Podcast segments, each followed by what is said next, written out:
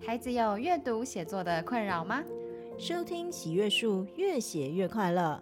让我们一起徜徉在阅读写作的乐趣中。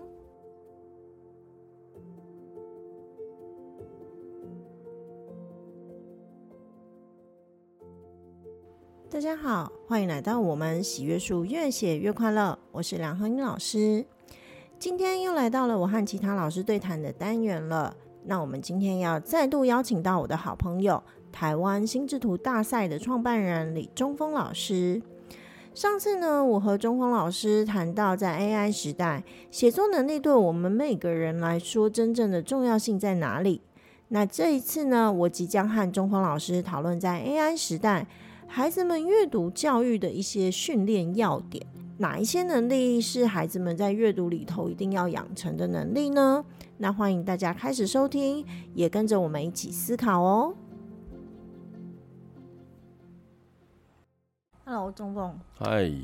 就是呢，我们今天呢、要来讨论这一个 AI 跟阅读之间的一个关系，阅读就嗯是对阅读。我记得在前几年呢、就是我有看到一篇文章，就是有日本在研究，目前他们用他们生成的那个他们当时的那个 AI 系统去让他们去考试，嗯然后发现说其实。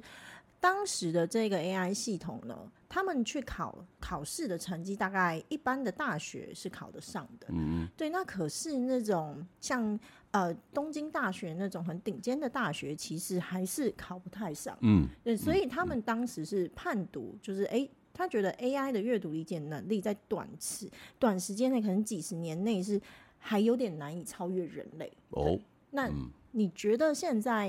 也已经就是对大家对 AI 的了解越来越多了，你怎么看待这一个想法？东京大学的考题就比较属于那种开放式，然后需要学生有强大思辨能力。我觉得，even 是如此，对电脑 AI 对于这种测验啊、考题啊这种东西，应该很快就会超越我们了吧？你为什么觉得很快就会超越嗯不我知？道啊，你说下棋这种这么复杂的都都都已经输了，我觉得考题这种东西应该嗯很快就会，而且四点零不是快要出来了吗？你说那 个，你说 GPT 的四点零嘛？对那个啊 GPT 四点零已经出来了，哦已经出来，来，你后来看，出来的是五，对对啊。啊，嗯你知不知道他们拿那个 G T G P T 四去做在美国考试做测试的结果？嗯，不你知知道道，吗？就是他们先是目前他们把它考考，反正基本上就是那种法学院的那种学程要考都没有问题，而且法学院，对，哇而且他的最难那个的成绩是顶标的。然后我来说一下，就是蛮惊人的，就是他们蛮惊人的成绩哈。 ，OK，所以这是美国方面的测试嘛，应该是用的是英文，对不对？对 OK 首先就是 OpenAI 他们有让那 GPT 四啊去参加很多考试跟竞赛，然后在不同的考试都获得非常优异的成绩哦。比如说嗯 OK，美国生物学奥林匹克竞赛是那种美国高中生顶尖的那种生物竞赛，然后冠上它奥林匹克就感觉很厉害的感觉，对对对，他的他的参赛得分赢过超过就是九十九趴的学生，就是那个最顶级我的妈那个百分呀，之九十九趴，对哦对哇塞， OK，然后而且他们还以百分前百分之前十二的这个成绩通过了美国法学院的那个标准考试，然后他们在 GRE 的那一个语言类的考试也赢过百分之九十九的学生。哇，是，而且美国有一个法学院的这个学生毕业之后需要参加的那一种统一律师考试，好，然后这个考试其实没有很容易，就是他一定要通过之后才有职业资格，然后所以是其实每一周大概去参与考试的学生，大概有三十到五十趴的学生没有办法通过这个考试，那哇哦 Open AI 让他去参加考试的时候，他的成绩赢过当时百分之九十的学生，所以他其实已经是可以获这个美国律师执照的哈。而且是少数中的少数，对，拔没错尖的，对，嗯所以他们其实现在在判断 GPT 四，它一般而言大概已经拥有至少大学生以上到研究所所谓的那种学习能力了。对，那尤 其对于专业的这一个，哦，就非常惊人。所以嗯，呃，其实你你去想一下，按照 Open AI 他现在目前的能力，他去考东京大学那个考试应该没有什么问题， 是就早就已经考得上，应该会。过，对，应该会过。对，没错。所以我我之前就是因为我老公他邀请我写一篇跟科技还有阅读有关的一篇文章，这样子。 OK，OK 对，然后所以当时我我也很好奇，想说，哎、那现在目前这个 AI 的这个能力到底怎么样？所以去查，你知道，真的是不查不心惊，一查吓破胆，想说，哇塞。 我一个章节是在想说要去讨论一下，到底他现在的阅读理解能力在哪呢？到底会不会超越人类呢？看完的 OK 结论就是不用想了，反正已经远超过人类。就是说，当然不可不会是那种很拔尖的啦，但是嗯我觉得起码一般人哈，他的阅读能力是超越一般人。不容置疑的，的确是有没有觉得很可怕？ 很多朋友现在都仰赖 Chat GPT 来抓重点，嗯嗯嗯。对，这是已经是变成一个普遍的现象了。对对对，以抓重点来说，ChatGPT 真的是非常好的工具，是啊所以就代表它的像我们在讨论一个人的阅读理解能力的时候，其实会训练的一个就是摘要能力，所以他一定要他摘要能力好，代表他的阅读理解能力一定好，是，就不管他阅读理解的过程怎么样，总之那个结果是 OK 的，就是 OK 的。没错，对，那没错，所以，嗯、如果以这个 GPT 来说，现在它的阅读能能力恐怕已经是超越一般人。不过说真的啦，那个一般人也要看是呃，我我自己啦，就是我会发现，因为我在这一系列的那个之中，我发现说它还是有一个语言的落差。嗯嗯嗯，对，嗯你知道，因为其实他们这种 AI 就是大量的灌海量的资料，是所以他们的那个假设，他们灌的大部分都是英文的资料库的当然话，他们的英文的表现就会比其他语言还要来得好。最好的，对对对，所以我也很好奇，就是比如说以 ChatGPT 现在的版本来说的话，他们大概是嗯、呃在中文就是他们的中文能力，好，包含中文理解能力，哈，是在哪一个阶段？嗯哼，那我当时就做了一个，我就拿了呃一百一十年到一百一十二年左右的大考，这大考包含国中的会考，嗯哼，以及那个高中的学测，对台湾的台湾台的，湾的考题对对对 OK 分别去做测试这样子。 ，OK，然后各种类型，因为其实我们的考题分成三类，一个是语文类型，是它有包含一些字音字形啊、标点啊、用词、应用哦文这些东西。对，就是那种基本语文常识。好，嗯嗯，这一种类型是一一类叫做语文题型，嗯了然解后第二个是白话文阅读，第哦白话三个文嗯是、对，第三个是文言文阅读。哦，对文对言对文阅读，OK，对，好那呃，大概在学测里面跟那个会考里面都包含这两类型的题是目。那我就各界就都抓十题，让它的那个母数都一样。那这样子就可以很容易的去看出它哪一种，就是看它的正确答对率跟答错率如何。嗯这样嗯子嗯就可以很容易的看出它到底是哪一种能力比较强，哪一种能力比较弱。对，OK，那以测验结果来说的话，因为就现在还不是很方便公布，但是呢，我就抓到一件事情，就是首哪个先最好？他的白话阅读能力最好，可以理解，因为白话文就是直接英翻中嘛。对对我觉得对嗯，以英文逻辑，那那你猜，以语文题型跟文言文阅读来说，哪一个比较我弱？语文题嗯型跟文言文，我觉得对电脑来讲，因为一样嘛，它就是要把中文翻成英文，嗯，然后英文去答完了，再翻回来中文嗯回答你嘛。嗯我觉得文言文应该很弱吧？你猜文言文比嗯语文弱是不是？对啊好，结果是他的语文比文言文弱非常多。弱非常多啊！对哎你呀，知这就有意思了。那时候这个是他考会考实题的一个结果哈。嗯嗯，他的嗯白话文几乎全对，然后、嗯嗯呃文言文十题里面也对六题，语文只对两题哦，哎呦，只对两都是题的，错为什么八嘞题 哦，所以为什你么就可以知道说， 哎，这个 那个落差之大。咱中文还 是啊挺难的。然后，所以其实我看到他这个结果，我就判断，你知道他那个感觉有点像是一个，就是后面比较晚来学中文的阿斗仔，啊，对对对对对对对对 对，但阅读能力可以还不错，可以聊天的，但但是叫他写文章、逗点符号那就是不会。对对对对对，逗点符号，他啊他搞不清楚我们的那个逻辑。嗯嗯嗯可嗯，是其实语文题型它很吃这一块，就是你嗯生活中累积起来的那一些东西，是它的语感啊，它的是成是语啊，哦，它的字形强字形弱标点啦符号啊，那些嗯对对对，等等这这其实是它很需要那个环境，嗯就是说它是在我们生活之中去累积的一个东西。那因为他们就是你知道对这一块对一嗯个 AI 来说反而薄弱，所以他们的语文题型就是表现还蛮差的。那 OK 到了学测，学测呢，其实他们的语文题型也不是很好，但是呢，学测来讲的话，就是平均弱，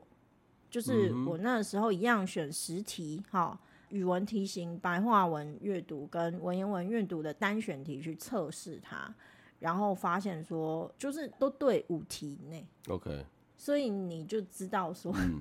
就是假设是单就语文科这个的表现，国语文科的表现的话，它目前差不多是一个国中生的能力， OK，大概国三吧，国是三高是一这样子的能力，是对。落在十五岁，可是那是就现在来说啦，是我不啊然相信他的学习的速度会如果比以我们倍速成长的话，对对对，其实会会快很多哈、尤其是像就是也有一些老师，大学的教授拿我这样子的方法，就是给他们大学生的题目，然后去测那个 Chat GPT，嗯大概是那种国际商科的，就是国际议题有关的，或者是商科等等之类这种，你可以得到很多英文资料。它其实它的阅读理解能力，它的表现可以有一个大学生以上，嗯就他们会到差不多 A 减左右这样子的一个水平。那已经很厉害了。对，没错。所以他其实也会看他的，应该是这么说啦，看他的英文资料够不够多。是是，对，我就觉是得说，它的 resource 如果足够的话，对，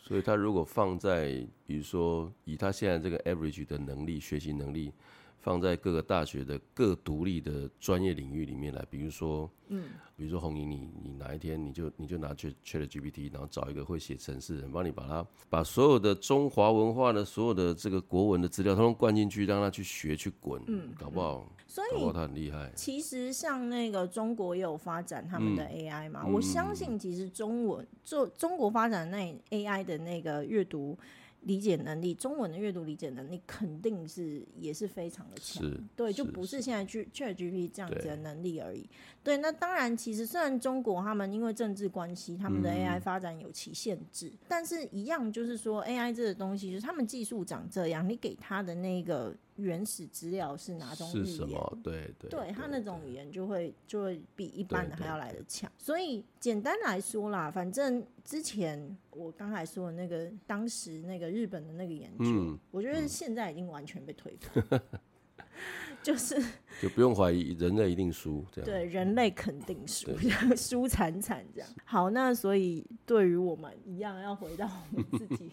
本对啊身我们就该是怎么办教呢孩子，对你对于这一件事情有什么看法或者是想法？我觉得就像刚才我们讲到说，他帮你抓重点这件事情啊、嗯第一个我就想到我的工作，我在教大家怎么抓重点。那现在有这么方面的工具的前提之下，很多人可能就会，比如他他比较没有那么多时间去读那么多书，嗯，那他可能就很需要这样的工具来帮他整理各式各样的书籍的重点、文章的重点。嗯，但是我的我的首要教学目标是学生啦，嗯，我还是希望学生们打个比方来讲好了，好，现在有这个方面的工具，嗯，那我可能就会要求学生们，好，你自己还是要先做一份你自己的重点整理，嗯，然后你来去比对 Chat GPT 它的结果，嗯，那两相去做一些这个交叉分析。看看它为什么这样抓，啊你自己为什么这样抓？嗯，因为这个电脑再怎么强，强不过你从出生到现在所有的看到的、听到的、吃到的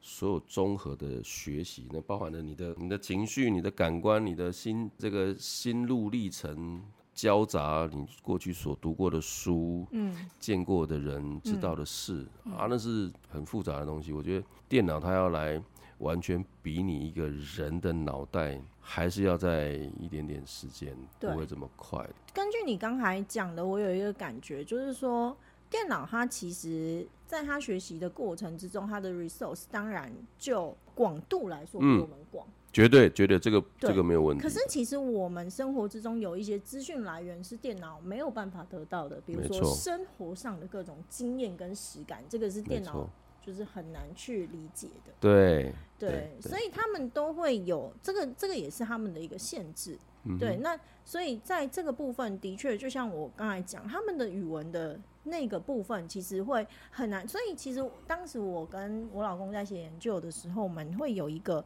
就是有一个基论基底的那个理论，就是在讲到说，之前有对于教育啊，其实有两种观点，就是一种是比较是计算机论，就是说我们嗯可以把教育这一件事情看成是那一种，你知道一步一步一步，然后把它训练到什么样的程度，它就可以怎么样那样子的一个方式。说真的，这个有没有有没有效果，或有没有有没有道理，这是有的。有对啊，因为当然有，有的时候，像我自己的阅读理解课，其实也是这样子要去训要练要孩，子。还是要 SOP 啊。对他可能还是会有一定的，像你自己的这个心智心智对图，他还是会有自己的一些学习的方式。是可是其实呢，还有另外一个概念，就是是不是这这样子的一个方式，是不是就可以去应付所有的学习？嗯，好问题，对，这其没错实也不是嘛，对对对，因为人答案很类明显的，答案很对明对显对，因为它有另外一个叫做人类的这个文化，用文化的观点去切入。是对，那文化的观点，它其实就比较是那种人，其实在教育之中，它有很多部分它属于沉浸式学习。嗯对，是 那那个东西就像是说，你要处在当地的文化，然后跟那个地方的人长期的交融或者是什么，那其实你也不见得说一定要透过什么 SOP 还是怎么样，但是你可能自然而然的去进行学习。对，所以其实我觉得人类在学习的过程之中有一个很大的，就是我们有五感。对对对对，我我们有们的感实受体，嗯，嗯对不对？然后，所以其实我们的资讯来源是非常的丰富的，对，就是说有一部分的资讯来源其实也是电脑无法取得的，嗯 是对，所以这就像你刚才说的，就是、嗯没错，他们会有他们比我们强的一个地方，是对，可是的确就是说，我们也不能够妄自菲薄，嗯就是比如说我们在讲阅读，如果你把阅读这件事情限缩在一个非常书、嗯看得到的资讯、这些东西、o k 好，那说真的，我今天有的那个 source 我就不可能有它多，是对我能够吸取的，你知道我脑容我脑容量就有 限，对不对？有限 OK 有限，好，但是呃，回过头来，如果我把阅读这个东西再拉高到其他的层次，比如说我们阅读人、嗯，阅读生活、对，阅读整个大自然的一些东西，这个其实又是电脑他们没有办法去取代人类，是或者是胜过人类，而且是永远没办法。是当然，就是我们前面在讲到有一个点，就是说啊，你你要说现在单纯假设只是就文字、嗯这一种哦，你看得到这种符符号化的这些资讯，那个电脑有没有可能超越这个人类？就是跟你讲，不用比了啦，它很快就可以当我们的老师。 是反而就是在接下来大家会讨论的，不是到底它能不能超越我们，而是我们要怎么运用 AI 这些是 AI 是来是协助我们学习，对，包含阅读理解能力、写作等等之类。我没相信错，对未来都会有很多的，你知道商业或什么等等之类，会从这个方向没去错发没错展。没错，对，那所以他是我们的老师，我觉得很好。嗯嗯，可是回过头来，我们到底要训练它，还要就是应该是说，我们还希望能够再透过这些 A A I 去训练我们的什么东西呢？嗯我觉得你刚才提到两个字“文字”这件事情，我我突然想到一个，以前我们在用稿纸写文章的时候，嗯我们小时候、我们都会有一本字典，嗯，或是词海这样的东西，嗯嗯嗯，我觉得比您现在，呃，以我的工作形态来说，嗯我每一天都需要至少要去整理一到两本的书的资料的内容，你说现在对，来来符合我将来的教学的教材了。哇哦，，好厉害那哦，真的太用 功了。没有，没有那因为你你你如果习惯整理一类的书，比如说我们我们最近正在整理的就是就是为了准备暑假的课，我们我们在看 AI 的书，那有漫画，有有有商业形式的，比如说刚才我们有提到李开复大师的书，都都都看了很多。是你会发现，你这一段期间看这类书的速度变得很快。因为你已经有一个累积，然后当他有背景知识之后，你要进去的速度是就会快很多。背景知识非常非常重要。那我要跟学童们、学生们分享的概念就是说，好，今天我们是，我们算在学习的领域里面，也也可以称称之为是高效人士的。我们之所以能够成为高效人士，是我们的大脑里面已经存了很多很多的背景知识，背景知识。对，没 OK 错。对孩子们来说，他现在立刻就要把个 AI 当做是他的好，我们讲人人机共处好了，嗯人机共处，他要变成他的工具，嗯，那就会面临到一个问题，好，嗯他的确帮你读了这个书了，嗯，重点整理出来了，是，但你还是不会用。就是你可能不知道那个整理过程，它到底是怎么整理。对呀，嗯，所以你知道吗？我们我们在教学里面，我们共同我们的共识，我们都会不断的鼓励孩子们做的一件事情，就是你一定要思考。嗯嗯嗯，是啊，因为我们看那些书，在这段时间很快，是因为我们之前就思考过了。是，我们的背景知识不是资料库而已，嗯它是随时可以跟你眼睛看到的新的知识产生串联的，嗯产生连结的。嗯嗯嗯，这个是我们得以可以立刻就上手来使用 AI 工具来帮助我们工作的最大的原因。嗯嗯。好，缺了缺少了这个，对学生们来说，他就只能够照单全收。就是片面的，对，它就在浮在表面上，那其实对他的学习没有帮助耶。就是帮助不大。对啊，所以如果说他可以，好，比如说一个爱阅读的孩子，是他今天要写一篇属于他生活面的文章，是，那他真的可以利用 Chat GPT 来去帮他延伸出很多他可能他自己也想不到的华丽的词藻啦、漂亮的形容词啊，甚至一个呃很很独特的情境等等等。嗯嗯嗯可是 anyway，这篇文章还是属于这个学生的，嗯，不是 Chat GPT 帮他写的。嗯，我觉得要这样子做，这个工具就真的能够帮到学生的忙了。 OK，所以其实你在讲的是一个人机共处，就透过 GPT 来学习。可是这里面有一个，我刚才听到一个嗯很重要的前面的背景，叫做这个孩子他自己本身阅读量其实要是大的，要哦，而且这东西是要靠他自己去累积的。是哦，对，那所以这其实是我觉得现在在整个从基本上就是从体制内的学习里面一个很大的问题。嗯，我我过去啊，这这么说好了，其实我今天才在跟我其他的伙伴们在讨论一件事情，就是是说，呃，还大家都觉得说，哎、比如说孩子要有阅读理解能力啊、嗯哦，那他进去学习那些知识才会比较快速。对，对，这这个没有错哈，对然后抓重点什么等等之类。是可，是其实呃，有一个东西是反过来的，嗯嗯，就是说，你知道吗？其实很多他之所以能够可能很快的抓到他的重点啊，当然这个就跟他阅读理解力有关系，没有错啦。嗯可是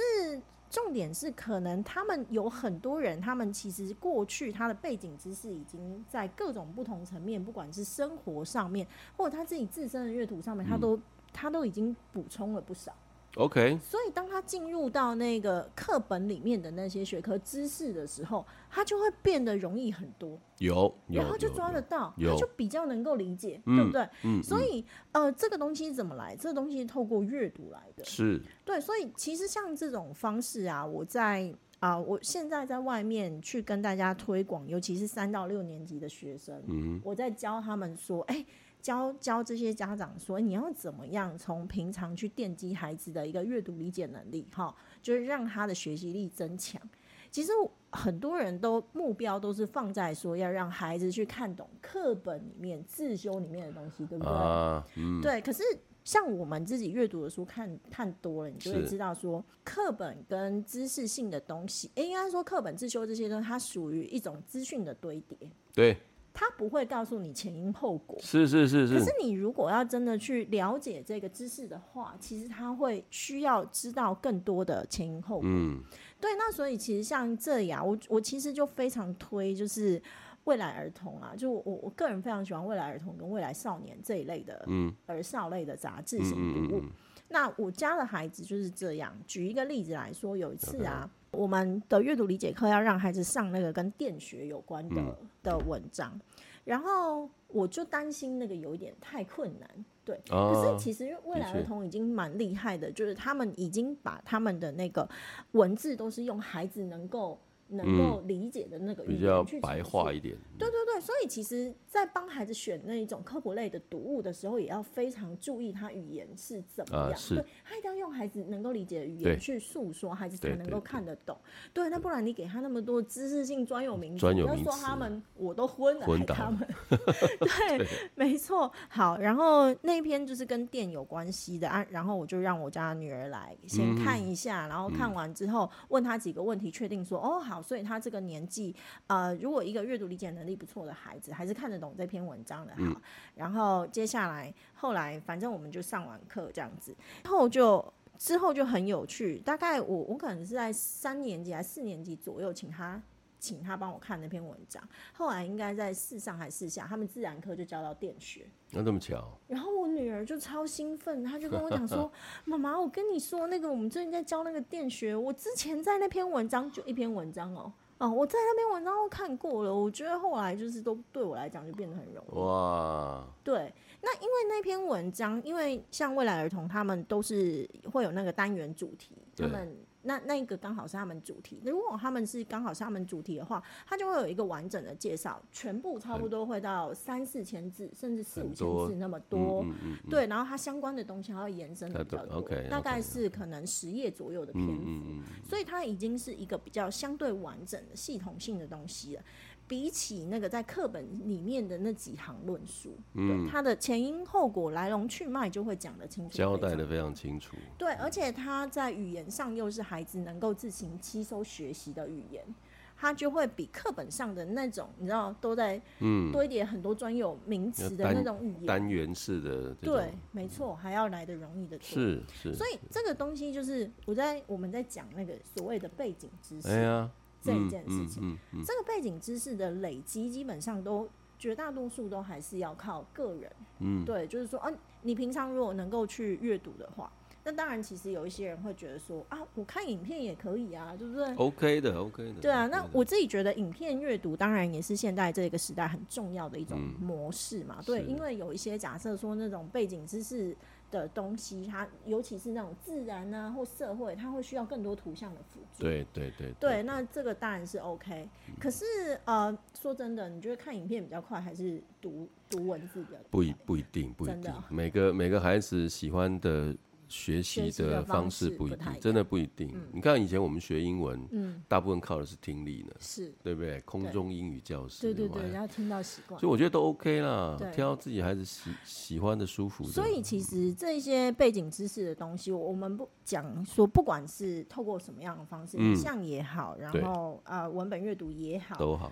对，就是说背景知识，其实很多孩子他学科能力强，他肯定是在这一方面的背景知识会比一般人还要再强一些。对，对，所以这个东西就是说我我自己觉得它要回到一个更本质上的阅读上面去进行累积。嗯，而不是只是说哦，让孩子每一次都或都都只读课内的东西，然后自修，就是他就是囫囵吞枣把那些东西啊就是吞进去完是之后，其实他没有那个真正的底蕴，然后考完之后就忘对，那是一个很过去的学习。真的教科书它就只有一个目的，就是为了要让你这一学期的这个学科的这些资料的东西，然后有有有考试、有测对，验，它是一个浓缩定的，对啊， 它真的不是一个很好阅读的读本、对，啊。它绝对不是好阅读的读本。是所以我自己在推推阅读，就是就像我们第一就是在 EP 零的时候啊，嗯嗯我们有讲到一件事情，就是我自己觉得吼，阅读这件事情，因为被跟读书你知道挂在一起，那读书也没有错，啊读书。你知道就被污名化，就是说他绝对不能只读教科 书，所以你要去问说啊，老师，这个我孩子这个都读不懂，他为什么读不懂？嗯是他阅读理解能力不够好，还是他的背景知识不够？是这些啊，东西都可能导致他读不懂。所以我觉得其实这个东西是要双管齐下的，嗯就是说除了诶阅读理解能力，真的我们也许可以到运用到某一些东西，像我们自己的课程可以让孩子很快的去增加他的阅读理解能力之嗯外，很会抓重点之外，他自己本身的底蕴要够，对他的了，阅读量要够，他才有办法真的更快速的去进行学科里面的学习，是或者是他在写作文要写写东西的时候，output 出来的时候，他才会有材料。嗯对，所以其实我我觉得讲到这里，第一个就是说，我们可能得要知道，在这个时代，不管我们愿意或不愿意，AI 其实它都。它自己本身的阅读理解能力是确定是可以超越绝确大定超越多人数的，对，确定超越对，我所以们。它会成为我们学习的一个重要的，就是很多人嗯会开始，诶，可能未来就运用到孩子的学习上面，我觉得这是很好的一件对啊事，把他情当老师，OK 啊，对，那回过头来，其实我们应该要更去思考一个教育的本质，或者是像这一些学习的本质，我们到底要让孩子学习什么东西？比如说我在谈阅读哦、当然我有一些也会跟学科绑在一起，但是它也不见得全然是它它绑在一起的目的。说真的，训练孩子阅读理解能力的目的，不是为了要让他考好试。不是，绝对不是，嗯，重点还是要他能不能够回到透过阅读这一件事情，然后去帮助他解决他生活中的大小事，是。他人生的大小事，这才是最重要的一件事情。我突然想到一个情境，就是说啊、以前我们不是有什么 PDA，就是个人数位助理，有没有？哦，那那个时候其实名字取得很好听，但那个那个时候的装置并没有办法达到这个强大的功能。嗯，那现在的 Chat GPT 我觉得就可以。哦，那个情境就是啊、一个小学六年级的学生，嗯，正在阅读一本老师指定的课外读物，是那他读了读了读到一个阶段的时候，他突然在他自己的脑袋里面打了一个结，哦，有一个这个故事的情境呢，作者的写法把这个故事的内内容的陈述，让这个孩子搞不太清楚，嗯，然后他就把这个文章呢丢到 Chat GPT，嗯，然后问他说，哎，请问这这段如何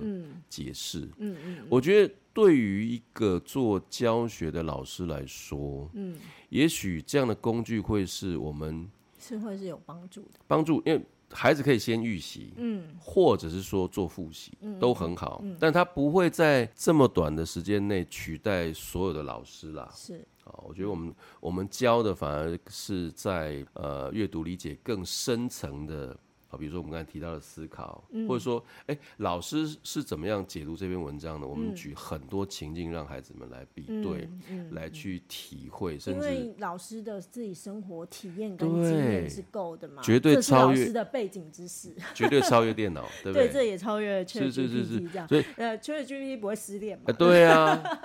不会喝喝这个绿绿茶喝两公升嘛，对，就是